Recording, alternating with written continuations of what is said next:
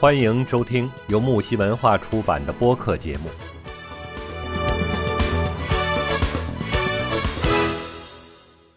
各位听众朋友，大家好，今天是二零二二年十一月一号，今天是西方的万圣节，正式的万圣节呢。是的，我们上周聊了这个节日，结果没想到我们这周才开始真正的过，聊太早了。我们可以先聊嘛，先聊了，告诉大家怎么去玩儿，对，然后大家就可以玩个尽兴。那么我是 P A M 九，然后我的搭档方心暗许，今天依然在木星文化的工作这个直播间聊一下我们这周的主题。嗯，那其实我们上周有提过哈，就是十月二十七日是我们由我们中国的这个。国际环保组织中国工作室提出来的一个成立的一个日子，就是国际熊猫日。呃，这个时间没赶巧，但是我觉得它过去了几天，也还是值得拿出来让我们说一下。提起大熊猫，方心有没有看过大熊猫？活的？肯定看过呀，动物园里看过，动物园里有很多呀。你知道现在？全球还有多少只活的大熊猫吗？活的应该有几万只，我觉得，我记得是。然后那个野生的不多，好像就几百个。嗯，你你这个两个数字都说错了啊！啊，都不对。这个熊猫为什么会称为国宝啊？就是因为它太少了。截止到二零二一年的十月一号，哈，因为今年的数字还没有披露，我这拿到的数字都还是十月二十七日，就是当天这个大熊猫保护中心出来的，但它也是个统计数字，是截止到二一年十月一号的。那么大熊猫在全球圈养的总数是六百七十三只。野生大熊猫是一千八百六十四只，所以加起来还不到两，呃，也就刚刚超过两千五百只。哦，我想起来了，因为我记得之前根本没有上万，就是就是就是那个。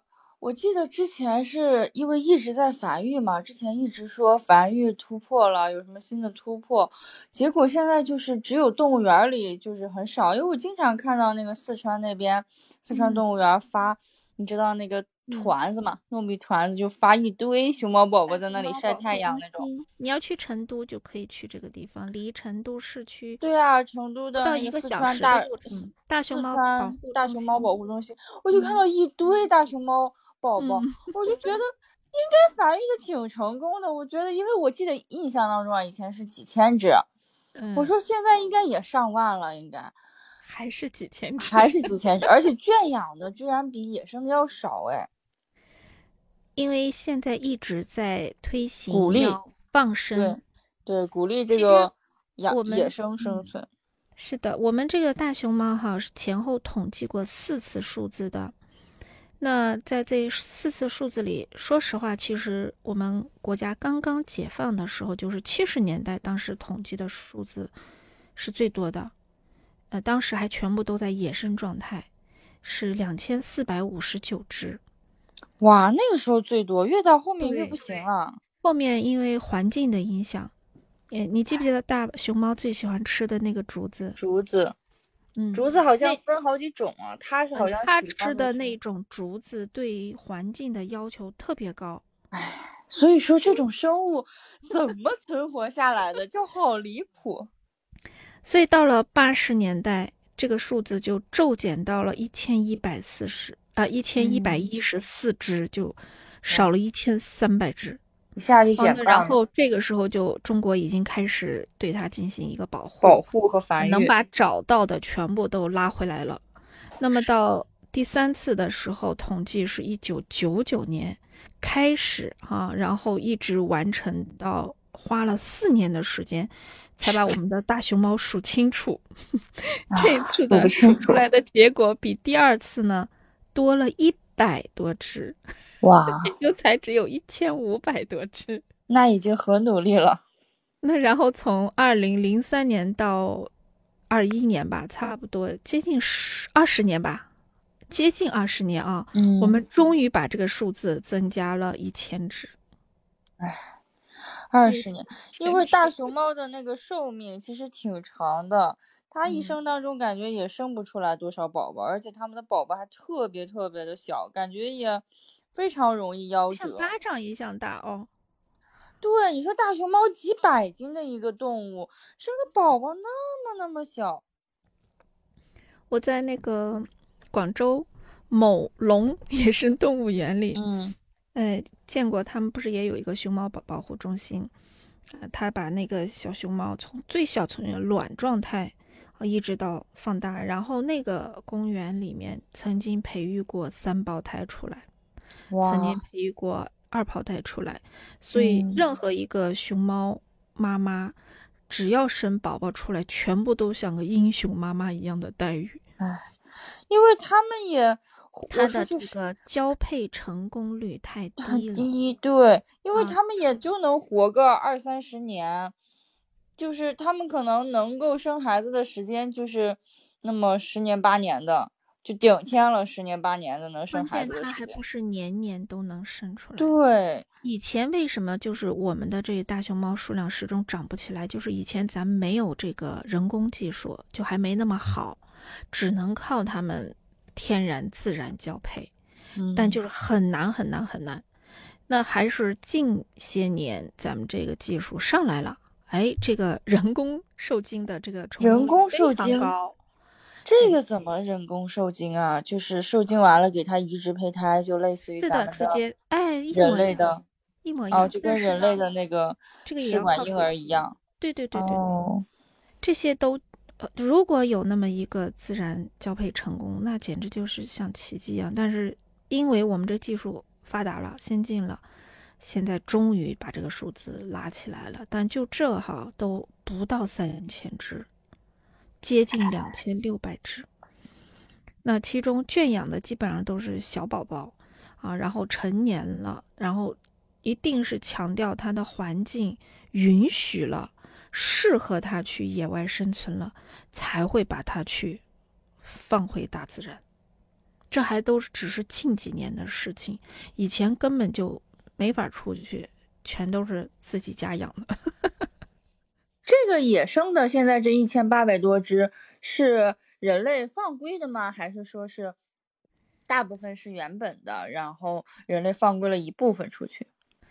嗯，我觉得最早一批应该都是放归的，然后就是野外基本上没有了，是这意思是吧？对，是的，因为以在以前它。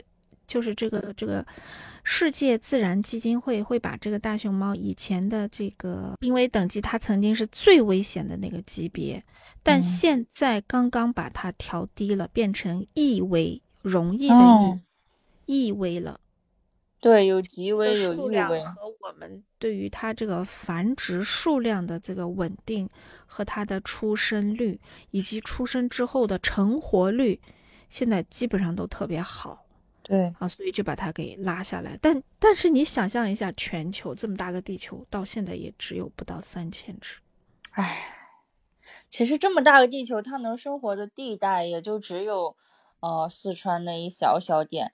然后我记得之前说陕西也是有熊猫的，对，不仅也不仅只有四川那边有，然后陕西那边也是一个新的品种，它们两个都是熊猫，但是。嗯，可能就是说族谱当中不太一样，但是应该是同一个物种，还是要看它的生存环境。对，陕西那边的地方它就也是有竹子吗？还是怎么的？有，对，哦，也是，但是少，他那边很少，还是以四川这边为多。再一个，你想，这个其实咱们的大熊猫真的国宝还体现在哪？它的经经济价值极高。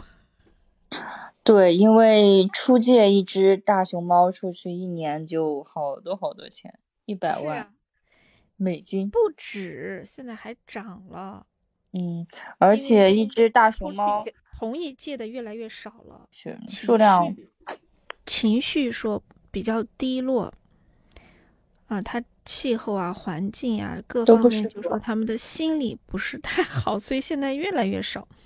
而且它不仅是租借费用，它还有什么其他很多衍生品，全部都是必须从这拉过去的。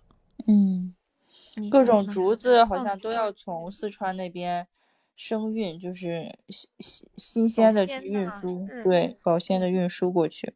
这真的是给我们创收不少，但是咱们现在听说有一种说法说，咱们不差这点钱，不想借。这个 我说实话，跟咱们关系特别好，咱们都不借了。对，不想借了，因为说实话，真的是，你借出去一只，他们可能你抑郁了，不生娃了，或者对对整个大熊猫数量的影响真的很大。哎，还。不是还的问题，租期到了，他必须要回来。关键就是现在发现有很多出去的大熊猫都会慢慢会有一些心理问题，除非就是一对一对出去。以前不是有很多只吗？啊，一个一个，很多都会有一些心理问题，嗯，也就不是太好。现在就越出去的越来越少，而且咱也不靠那点钱了。以前他是靠他挣外汇呢，现在他就一。总共咱们才几百只，然后去掉一些小宝宝，其实说实话，能出借的真的不多。你得养大了，对不对？才能往外送。然后我记得很早之前，大概是零八年，是不是给那个台湾那边送了一对儿团团和圆圆？嗯。当时现场在那个春晚上面起的名，我印象就特别深刻。我觉得啊，这名起的真是不错。当时我记得是那个全球华人界真名，对，全部投票，对，在春晚上那个公布的名字，公开的。都挺有名，每每一次就是往外输送，包括你像前段时间去日本呐，啊，去哪些国家呀，都是在当地先真名，然后引起一片轰动。节目告一段落，精彩仍将继续。喜欢的话，请订阅、评论、转发哟。